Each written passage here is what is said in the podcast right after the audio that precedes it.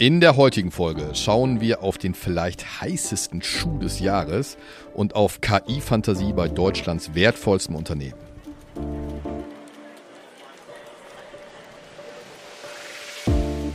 Märkte kompakt. Vermögen, regional, Vertrauen. Der VR Private Banking Podcast Ihrer VR Bank Westmünsterland. Es begrüßen Sie Christoph Bender und René Aguilar. Die im Podcast besprochenen Inhalte stellen ausschließlich allgemeine Informationen dar und beinhalten keine Kauf- oder Anlageempfehlung und Anlageberatung. Weder die Moderatoren noch die VR Bank Westmünsterland haften für etwaige Verluste, die aufgrund der Verwendung der Informationen verursacht oder damit in Zusammenhang stehen. Ja, und starten wir wie immer mit dem Rückblick auf die letzte Woche, heute am Dienstag, den 25. Juli 2023. Ja, und äh, obwohl wir jetzt mitten in der Berichtssaison sind, die gestartet ist und wir durchaus auch überaus interessante Unternehmensnachrichten, wir kommen gleich noch auf zwei Unternehmen zu sprechen, äh, vorgelegt bekommen haben, können wir die Woche durchaus relativ schnell zusammenfassen. Also die Woche war nämlich in der Summe eher von Abwarten geprägt. Abwarten dann auf diese Woche, wo wir wirklich einiges auf auf der Agenda stehen haben werden. Aber auch da kommen wir gleich noch kurz drauf zu sprechen. Also in der Summe bezogen auf die großen Aktienindizes bleibt folgende Bilanz. Beim DAX Bleibt ein leichtes Plus von circa 0,5% auf Wochenbasis stehen. Schlusskurs gestern 16.190 Punkte. Ähnlich sah es dann in den USA aus. Der SP 500 auch mit einem kleinen Plus von 0,5% auf Wochenbasis. Und beim Nasdaq, ja, da sah es etwas schlechter aus. Äh, hier steht auf Wochenbasis ein Minus von knapp 2%. Ein Grund dafür hast du gleich, René, in deiner, ähm, in deiner Übersicht auf die Unternehmen. Aber machen wir vorher die anderen Anlageklassen noch schnell komplett und da sieht es eigentlich genauso unspektakulär aus. Also auf der Zinsseite äh, ist quasi nichts passiert. Zehnjährige deutsche Bundesanleihen notieren auf einem Niveau in etwa auf der Vorwoche. Aktuell circa 2,4 Prozent und zehnjährige US-Treasuries äh, aktuell ebenfalls nahezu unverändert bei circa 3,8 Prozent. Noch schnell Gold und Bitcoin. Gold äh, auch fast exakt auf Vorwochenniveau. Die Unze kostet aktuell 1955 50 Dollar. Und beim Bitcoin, ja, da ist schon so ein bisschen weiter nach unten gegangen. Minus zweieinhalb Prozent auf Wochenbasis, aktuell bei gut 29.000 Dollar. Aber das soll es gewesen sein mit dem Rückblick. Und ich hatte es ja gesagt, die Berichtssaison ist gestartet und wir starten mal direkt mit einem Unternehmen, wo ich gerade schon gesagt habe, dass es zumindest zum Teil für den Verlust des Nasdaq in der letzten Woche verantwortlich gewesen ist. Ganz genau, ja. Danke für den ja, schlanken Rückblick. Ähm, du sagst es schon, die Berichtssaison nimmt jetzt wieder ja, ja, äh, ist in vollem Gange, nimmt jetzt wieder richtig Fahrt auf. Und ähm, ja, der E-Autobauer Tesla hat in der letzten Woche ähm, Zahlen präsentiert und ja, äh, dort können wir eigentlich ganz gut den Ball aus irgendwie Folge 10 aufnehmen, wo wir schon mal über Tesla gesprochen haben und eigentlich auch dort den weiteren Verlauf des Jahres vorskizziert haben. Und Elon Musk, also der omnipräsente CEO des Unternehmens, hat angekündigt, dass er weitere, äh, weitere Rekordumsätze vollziehen wird. Das hat er geschafft. Dies jedoch getrieben durch zum Teil kräftige Rabatte. Und damit verbunden logischerweise, ähm, dass auch die Profitabilität des Unternehmens abnimmt. Und äh, ja, Musk sagte ganz klar, dass er auch in Zukunft zu weiteren pra Preisnachlässen bereit ist, wenn sich die Konjunktur, äh, Konjunktur weiter eintrüben sollte. Aber Musk wäre nicht Musk, wenn er auch ähm, ja, nicht zeitgleich schon wieder vollmundige Versprechen ankündigen würde.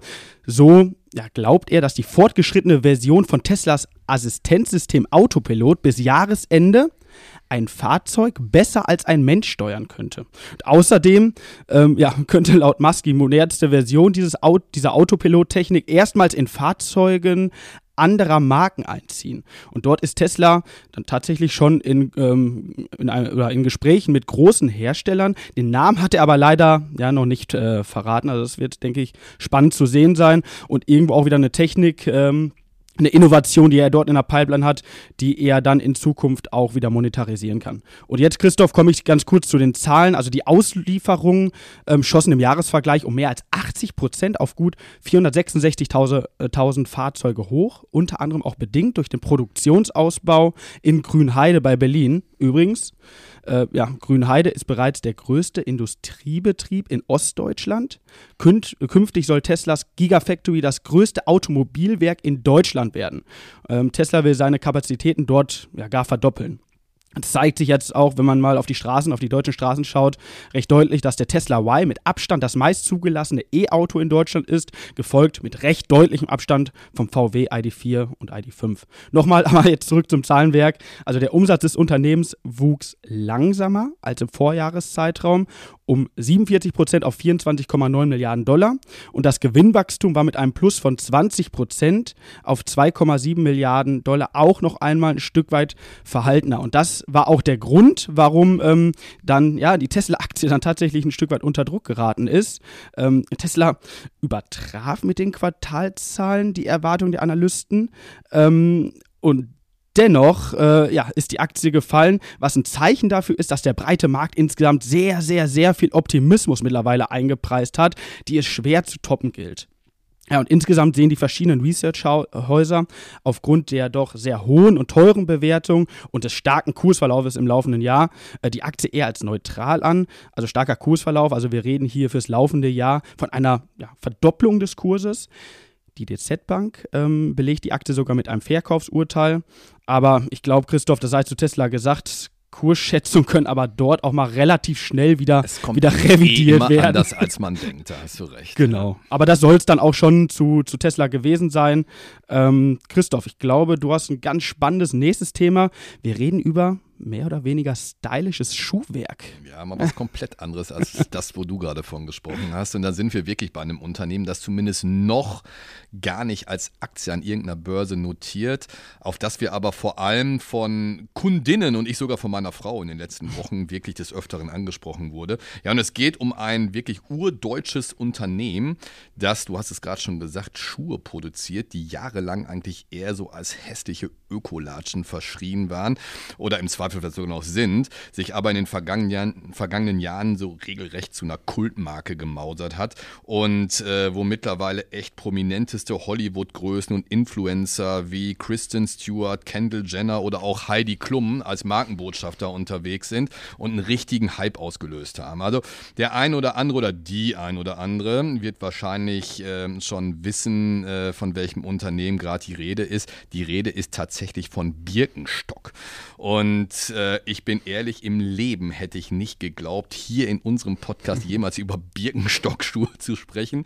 Aber jetzt ist es tatsächlich soweit, denn, und auch das haben Sie eventuell mitbekommen, es mehren sich echt die Gerüchte, dass Birkenstock aktuell tatsächlich einen Börsengang vorbereitet, um, um eventuell schon Ende diesen Jahres als Aktie handelbar zu sein. Ja, und vor diesem Hintergrund haben Zeitungen wie das Handelsblatt oder der Fokus sogar schon getitelt, dass Birkenstock der heißeste Schuh des Jahres werden könnte. Und äh, wenn man ehrlich ist, die Story bzw. die Entwicklung des Unternehmens ist schon wirklich interessant und war so bis vor ein paar Jahren auch bestimmt nicht absehbar.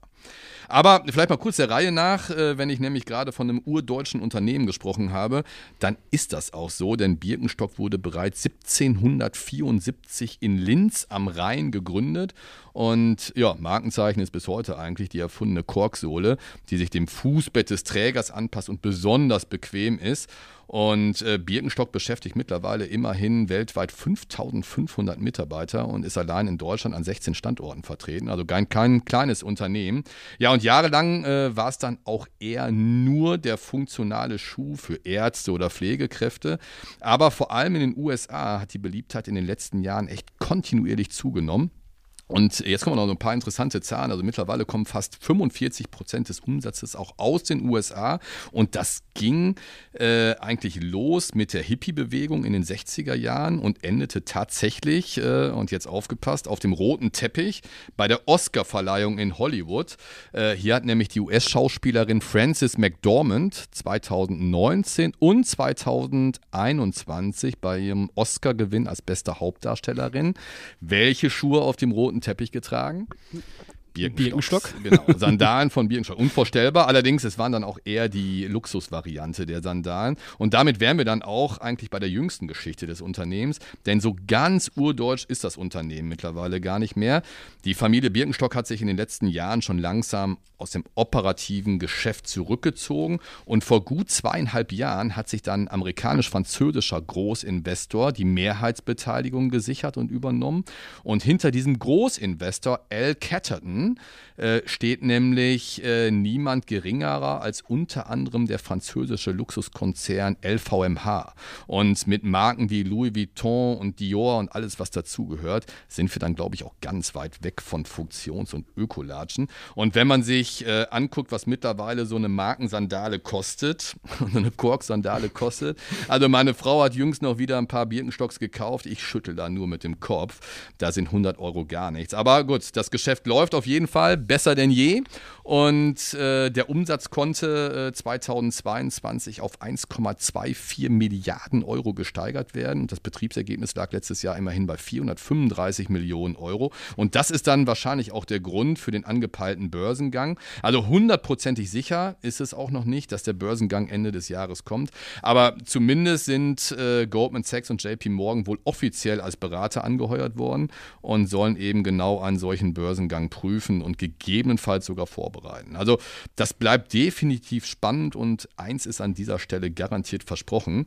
Äh, wenn es tatsächlich zum Börsengang kommt, dann haben äh, wir garantiert hier im Podcast nicht das letzte Mal über Bürgenstock gesprochen. Und äh, man käme übrigens dann auf eine Marktkapitalisierung von über 6 Milliarden Euro, wenn es tatsächlich zu diesem IPO kommt. Also da sprechen wir schon über eine ordentliche Hausnummer. Ja, aber das soll es vielleicht gewesen sein. Aber vielleicht eine Sache noch, René. Der absolute Schrei soll übrigens sein und der neueste Trend, die äh, kultige Arizona-Sandale von Birkenstock tatsächlich zum Anzug zu tragen. Ja. Siehst du gerade nicht, habe ich sogar schon an? Nein. Nee, also ich bin gespannt, wann der erste von uns tatsächlich mit diesem Outfit hier auflaufen wird. Gib aber, dem Ganzen noch mal ein paar Jahre, bitte. Ja, genau. Aber gut, das soll es vielleicht wirklich gewesen ja. sein äh, zu Birkenstock, aber vielleicht wirklich mal ganz interessant an dieser Stelle.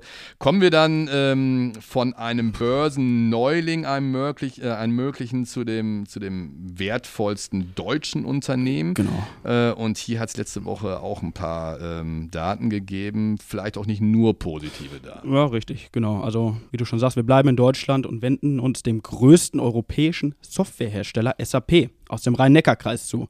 Uh, by the way ist SAP äh, sogar nach Umsatz eines der fünf größten Softwareunternehmen weltweit und Mitbegründer, viele oder jeder weiß es eigentlich, äh, war ein gewisser ähm, Dietmar Hopp, ähm, vielen auch aus dem ähm, Fußball bekannt, wo er die TSG Hoffenheim seit vielen, vielen Jahren unterstützt und mit vier weiteren Kollegen die vorher zusammen bei IBM tätig waren, ähm, hat er 1972 das Unternehmen SAP gegründet und zu einem Weltkonzern geformt. SAP steht ausgeschrieben für Systeme, Anwendungen, Produkte in der Datenverarbeitung. Ähm, ja, und jenes Unternehmen hat in der letzten Woche äh, seine Q2-Zahlen präsentiert und er, wie du schon sagst, Christoph, ein ja, gemischtes äh, Zahlenwerk präsentiert. Zwar übertraf der mit Abstand schwerste DAX-Wert, du sagst es gerade auch schon, mit einem ja immerhin Börsenwert von 148 Milliarden Euro beim operativen Ergebnis die Erwartung der Analysten. Allerdings korrigierte SAP seine Jahresziele, weil die Cloud-Erlöse schwächer ausfielen als erwartet. Um 19 Prozent auf 3,3 Milliarden Euro stieg das Cloud-Geschäft an. Dies war jedoch weniger, als die Analysten erwartet haben.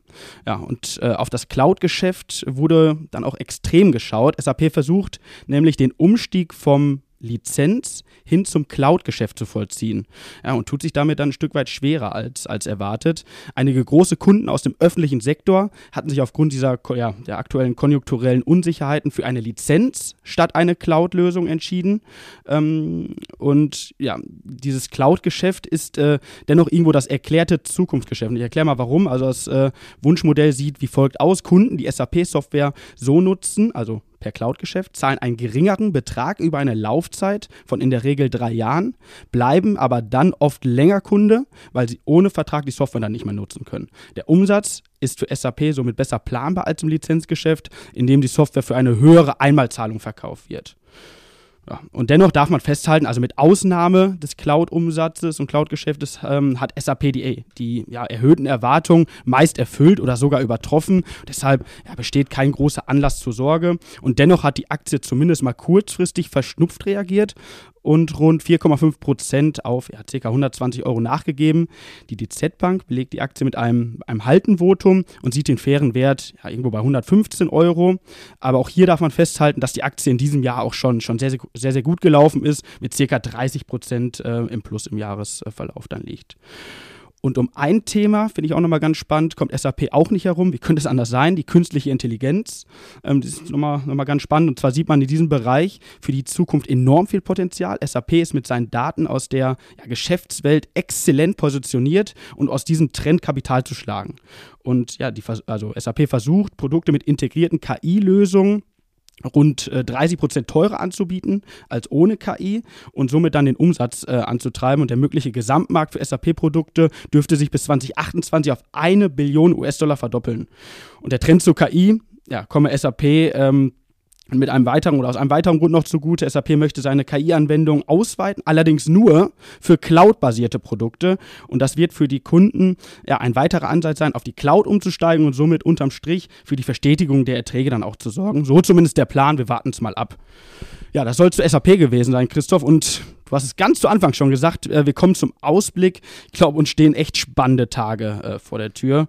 Äh, du startest dann erstmal mit den volkswirtschaftlichen Definitiv. Highlights. Ja. Also die Woche der Wahrheit hat es jetzt auch schon wieder ein paar Mal geheißen, weil tatsächlich der Kalender diese Woche rappelvoll ist. Sowohl von der volkswirtschaftlichen Front als auch, ich habe schon gesagt gehabt, Berichtssaison, die jetzt richtig Fahrt aufnimmt. Aber fangen wir mit den wichtigen volkswirtschaftlichen Themen an. Also da haben wir jetzt gleich ähm, in ein paar Stunden, ähm, nachdem wir den Podcast ja angesprochen haben, IFO Geschäftsklima Klimaindex hier in Deutschland wird man nochmal genau hingucken, wie tatsächlich die Stimmung unter den Geschäftstreibenden hier in Deutschland ist. Dann spitzt sich wahrscheinlich alles zu auf den Mittwoch und auf den Donnerstag. Da haben wir die zwei großen Notenbanken, nämlich am Mittwoch erstmal die FED und dann am Donnerstag die EZB mit der nächsten Sitzung, turnusmäßigen Sitzung anstehen.